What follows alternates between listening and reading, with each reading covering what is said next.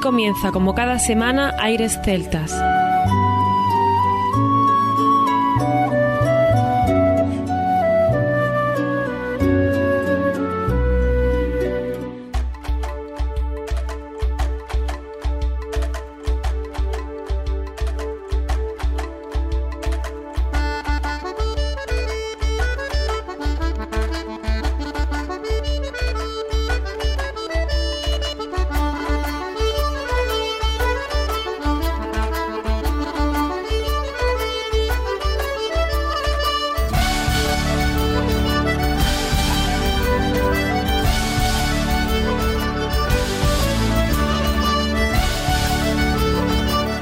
Y bienvenidos una nueva semana al programa Aires Celtas. Saludos de mi parte, Federico Salvador, todo un placer estar con todos vosotros como cada semana en un programa que tenemos cargado de muy buena música y en el que damos la bienvenida a nuestro compañero Juan Armando, que ya está preparado para comenzar. Muy buenas, Fede. Hoy tenemos un programa especial ya que vamos a hablar con Seito Novo, desde Argentina, con dos personas que nos van a contar muchos detalles de la cultura en este país y la relación con Galicia, aspectos importantes que no os van a dejar indiferentes. Exacto, Armando. Va a ser un programa en el que, como hemos hecho tantas veces, la primera parte entrelazaremos la entrevista con la música del grupo. Pondremos canciones que homenajean al gran grupo gallego Milladoiro o escucharemos Quién pudiera enamorarla con el gran León y disfrutaremos del último disco, Noites da Lua, de Xeito Novo, con la canción Lagarteira para acompañar la entrevista. A todo ello se añadirán las novedades de Entre Trastes, que conjuga armónicamente el sonido de las cuerdas del contrabajo, el buzuki y las guitarras, con temas basados en la tradición musical gallega y completados con aportes del bluegrass, música bretona, irlandesa o escocesa, entre otros. También tendremos lo último de Lionel Martínez desde Madrid y a Juan Cabello, que nos va a sorprender con una arpa celta desde Granada. Ahora, para comenzar el programa, sonará Luz de Invierno, que dará paso posteriormente a la entrevista. Pues sin más, comienza aquí Aires Celtas.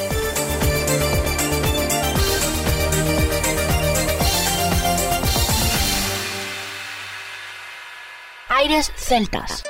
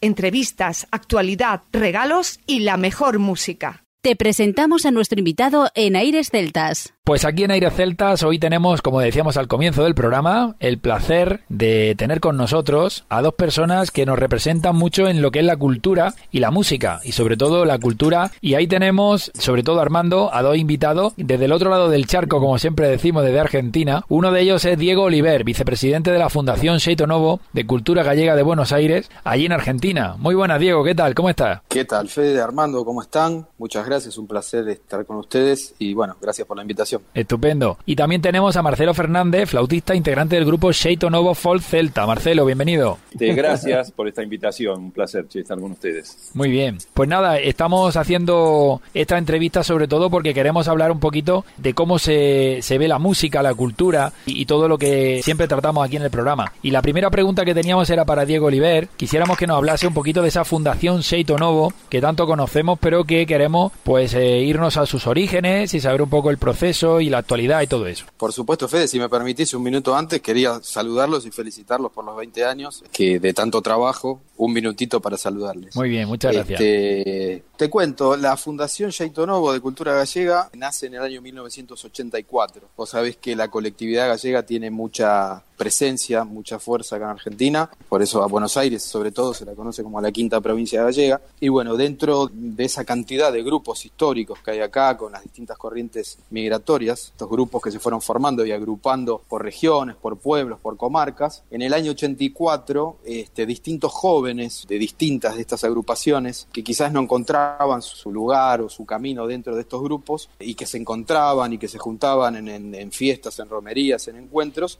decidieron ellos juntarse y formar un grupo aparte, un grupo independiente. Así en el año 1984 surge lo que es la Fundación Novo de Cultura Gallega. Obviamente había gente más grande, pero principalmente con un componente juvenil muy importante. Surgió así y surgió también como un grupo de vanguardia, ¿no? Un grupo, digamos, pionero en muchos aspectos, porque claro, al no estar quizás atado a las estructuras de los históricos centros o, de agrupaciones gallegas, bueno, tuvo como cierta libertad y cierta visión para ir un poco más allá y para ser pionero en muchos aspectos, para innovar. Entonces, bueno, el grupo, ya te digo, se formó en el año 84 y fue recorriendo todo un camino, obviamente con un grupo de, música y bailes tradicionales, pero también con otro tipo de artes escénicas, con cuestiones relativas a las artes plásticas, eh, a la poesía, etc. Hasta ahí vos me decís, bueno, podría ser como cualquier grupo en definitiva que tiene baile y música tradicional de Galicia, pero bueno, aparte de todas estas características que yo te digo que lo hacen distintivo, el grupo introdujo algunas innovaciones, como por ejemplo fue el primer grupo que tuvo sus propios, digamos, trajes. El grupo era el que financiaba, por ejemplo, la confección de trajes, ¿no? Como quizás en los otros grupos antes, cada uno tenía su traje, entonces acá hubo como una especie de uniformidad y todo esto se correspondía o se correspondió en su momento, sobre todo con estudios, estudios de campo, estudios etnográficos, de, búsqueda y de investigación.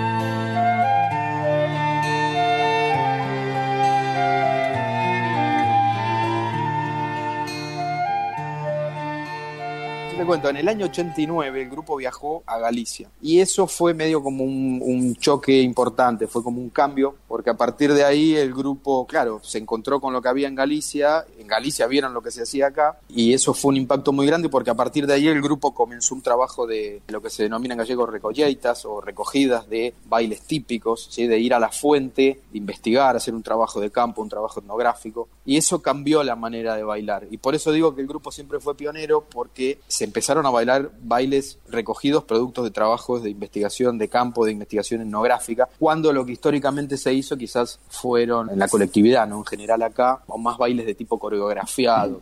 Obviamente era un trabajo importante, pero a, partir de ahí es como que cambió. Entonces el grupo se, vio influenciado por las cosas que vio allá, sobre todo quizás por haber entrado en contacto con el grupo Yacarandaina, que es uno de los grupos este, más importantes que hay en Galicia. De hecho, uno de sus componentes estuvo acá un tiempo largo dando clases y formando parte del grupo Jeito Novo. Entonces, bueno, esta fundación que es tan amplia, ¿no? Porque tiene varias vertientes, este, estamos hablando de música y bailes tradicionales, pero siempre estuvo como a la vanguardia de eso. Y a partir de ahí quizás el resto de los grupos de la colectividad fueron viendo eso y, es como que se fue ampliando el panorama, entonces la colectividad en, la migración, sobre todo acá en Buenos Aires, en Argentina, fue como un poco mutando y hoy tenemos sí este, muchos grupos que hacen este tipo de trabajo y, de bailes. Pero bueno, fue un poco lo que pasó, ya te digo, en el 84 y en el 89. La fundación en general, con todas estas, digamos, ramas, ¿no? Que te estoy diciendo baile, música, pero también pintura, artes plásticas, poesía, un poco de todo. Y también la cuestión que se introdujo, que de eso te va a hablar obviamente mucho mejor Marcelo, que fue la de la música celta, que era algo que acá no había y que también el grupo fue pionero en eso. Así que eso es un poco en resumen, este, cómo, cómo viene la historia de, de lo que es la Fundación Novo con sus distintas, con sus distintos pilares, ¿no? La música tradicional, el baile, este, y obviamente el grupo de música celta. Y también esa conexión con Galicia, ¿no? Que nunca se ha perdido, que siempre ha estado muy presente. Claro, porque básicamente, o sea, si bien es un grupo que está conformado por hijos y nietos de migrantes gallegos, en su mayoría también es un grupo que está abierto a componentes que vengan de distintas ramas. Acá hay gente que viene de, de familia irlandesa o quizás de familia de otros lugares. También está muy atravesado por la realidad digamos, local, ¿no? O sea, de contacto con, con Galicia y con, pero con un componente identitario argentino que se ve reflejado en el día a día, incluso también en la música, en las composiciones, y también eh, músicos que vienen de, lo que es la música o del campo universal de la música y que quizás tocan instrumentos que no son los típicos o los referentes que lo podemos relacionar con Galicia o incluso mismo con el mundo celta, sino que vienen del jazz, del rock, del folclore. Eh, digamos, es un lugar bastante heterogéneo.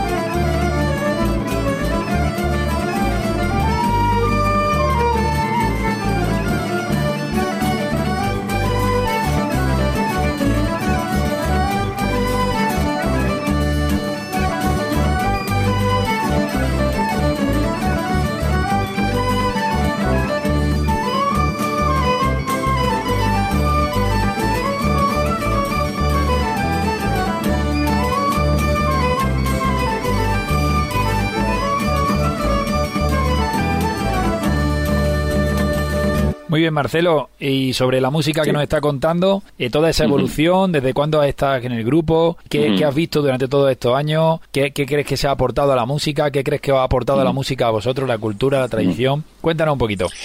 Bien, bueno, en cuanto a lo que decía Diego, ese cambio abrupto que hubo en, en Novo y la orientación que tomó a partir de esa gira en los 90, yo ingresé después de esa gira al grupo, ¿no? Pero digamos que el grupo musical ya fue con un cambio, ya no era el grupo tradicional de gaitas, pandereta, tambor y bombo, sino que ya unos años antes, un integrante, este, Carlos Fernández, que fue uno de los fundadores de Novo, ya había visto lo que estaba pasando allí con la, con la música, que ya se abría a lo que era el mundo celta, empezaba a mencionarse música celta, ¿no? Esa, esa conjunción de distintas músicas tradicionales de, Escocia, Irlanda, Gales, Bretaña. Entonces todo eso ya estaba generando otra cosa. Otro sonido, nuevos arreglos, nuevos instrumentos para lo que era la música tradicional. Y el gran referente para Jaito en la parte musical fue Milladoiro. El grupo Milladoiro fue el gran referente donde Jaito Novo vio lo que, lo que quería hacer, lo que estaba sucediendo y con, bueno, Villadoiro o el día de hoy, ¿no? El grupo para mí más importante de, la música celta gallega. De hecho, fue una influencia tan importante que el primer disco de Joito Novo prácticamente fue un homenaje a,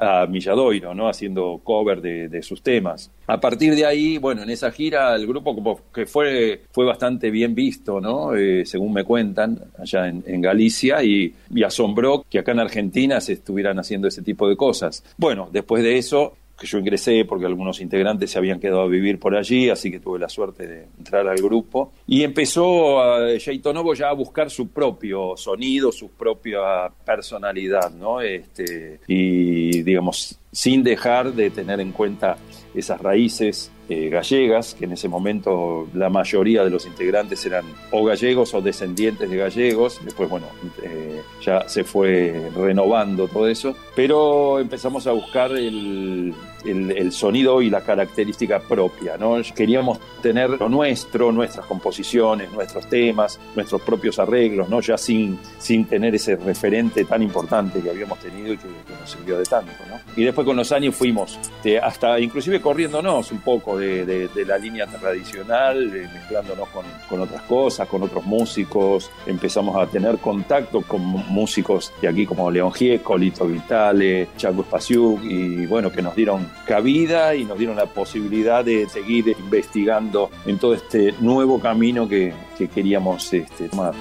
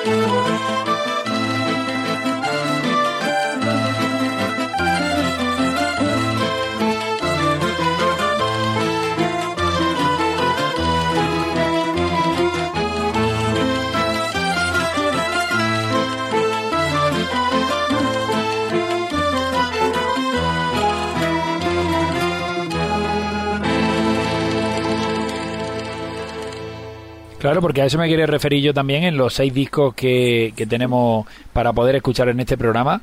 El primero, pues, Seito Novo, el segundo, Garimérica, el tercero, Campus Tellae, el cuarto, Luz de Invierno, que es el que escuchábamos al principio, Chanelas, y luego Noites de Lua.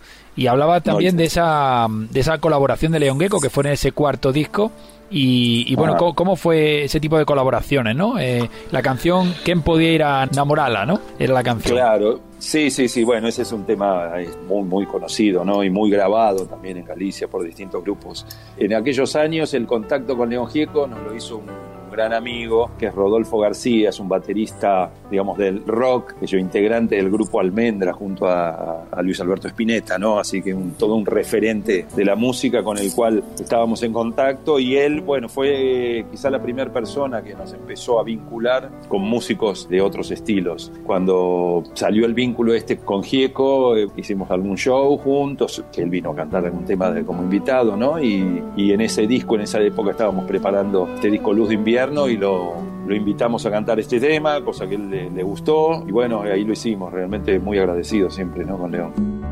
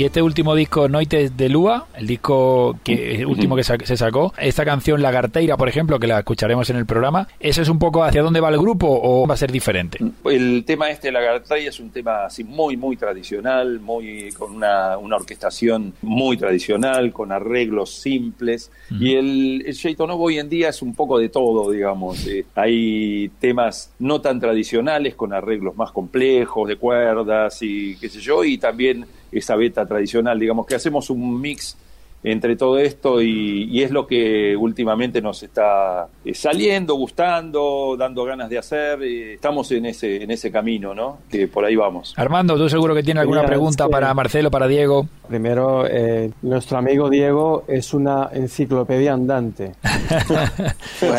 resumir en 5 o 10 minutos toda una trayectoria de una fundación es difícil y yo creo que lo ha conseguido. O sea, enhorabuena por el gran trabajo que se ha hecho.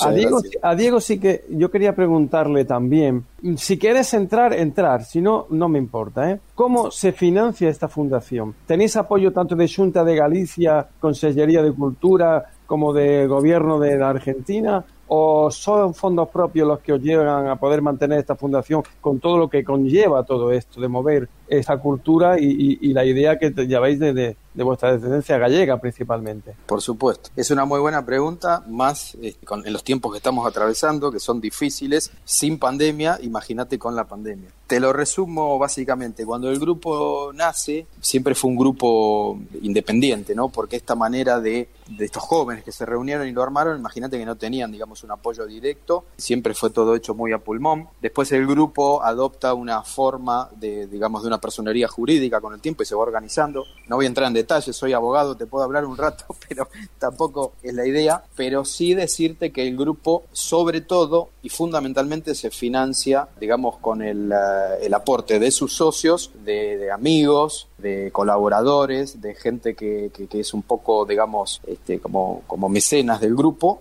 también de las propias actuaciones que genera el grupo, ¿no? Eh, de las presentaciones, el grupo folk se presenta nosotros acá tenemos, este, hemos construido con mucho esfuerzo y con el aporte de muchos amigos y colaboradores un pequeño teatro que, digamos, es una sala de conciertos como para más de 300 personas, este, con un muy buen sonido y muy buenas luces. Y a medida de que pasó el tiempo y que el grupo se fue como organizando de, de, esta manera como persona jurídica, es entidad colaboradora de la Junta de Galicia, en lo que es la difusión de la cultura, y recibe este, también eh, algunos aportes eh, puntuales, digamos, por el trabajo que realiza por la difusión difusión de la cultura gallega en la emigración, aportes de, la Junta de Galicia, y bueno, eso también hay que destacarlo porque es el aporte del, digamos, del sacrificio de los gallegos que están en, Galicia, en la península, con, sus impuestos también eh, colaboran al sostenimiento de la cultura de esa Galicia espallada en el mundo. Nosotros tratamos de hacerlo de la mejor manera posible y, y aprovecharlo, porque tenemos conciencia de eso. Digamos, el fuerte es que esto trata de autofinanciarse, de autosostenerse, y esa, esa es la idea del grupo. Por eso a veces cuesta tanto, ¿no? Porque eso ata un poco también a las posibilidades de la gente, de la economía, y son tiempos difíciles, pero bueno, cuando hay ganas y sacrificio, ¿no? Vos sabés que los gallegos siempre con esa, con esa fuerza y ese empuje sacan las cosas adelante.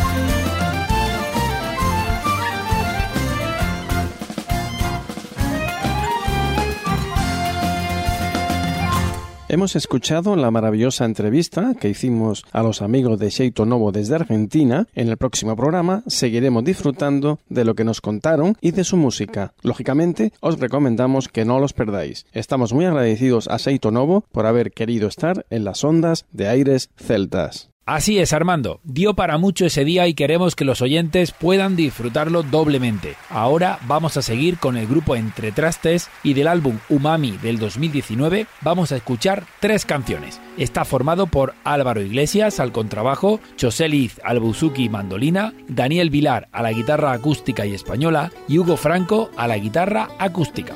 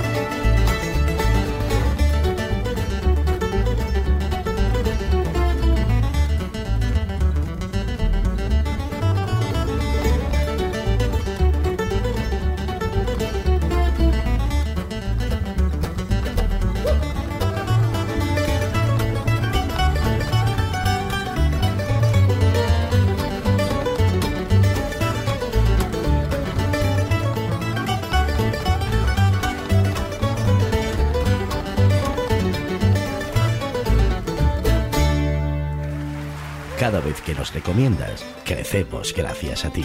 airesceltas.com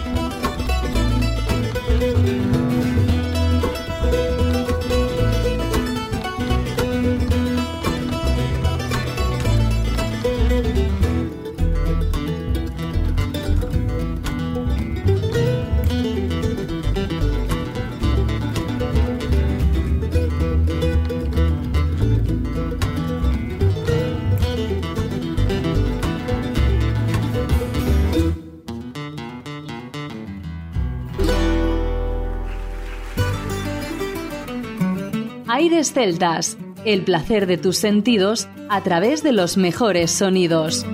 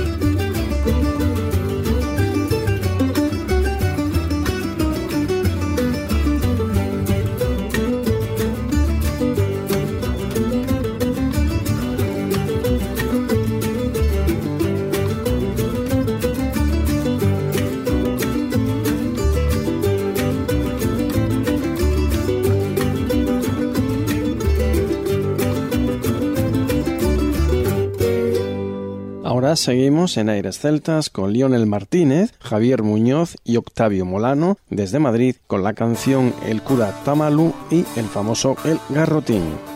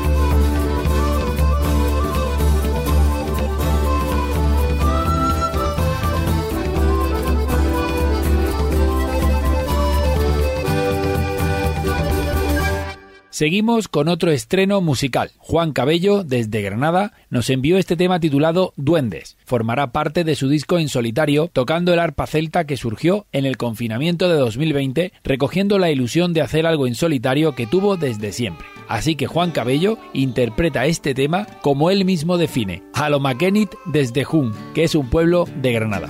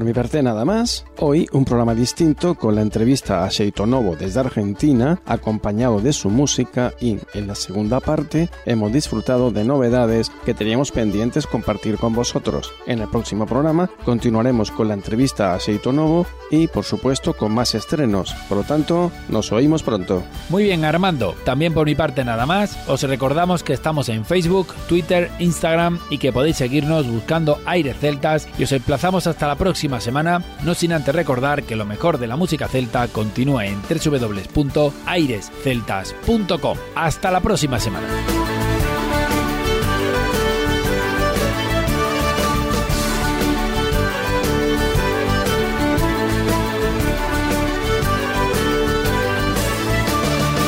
A continuación, os dejamos con nuestra selección musical. Infórmate en nuestra página web www.airesceltas.com.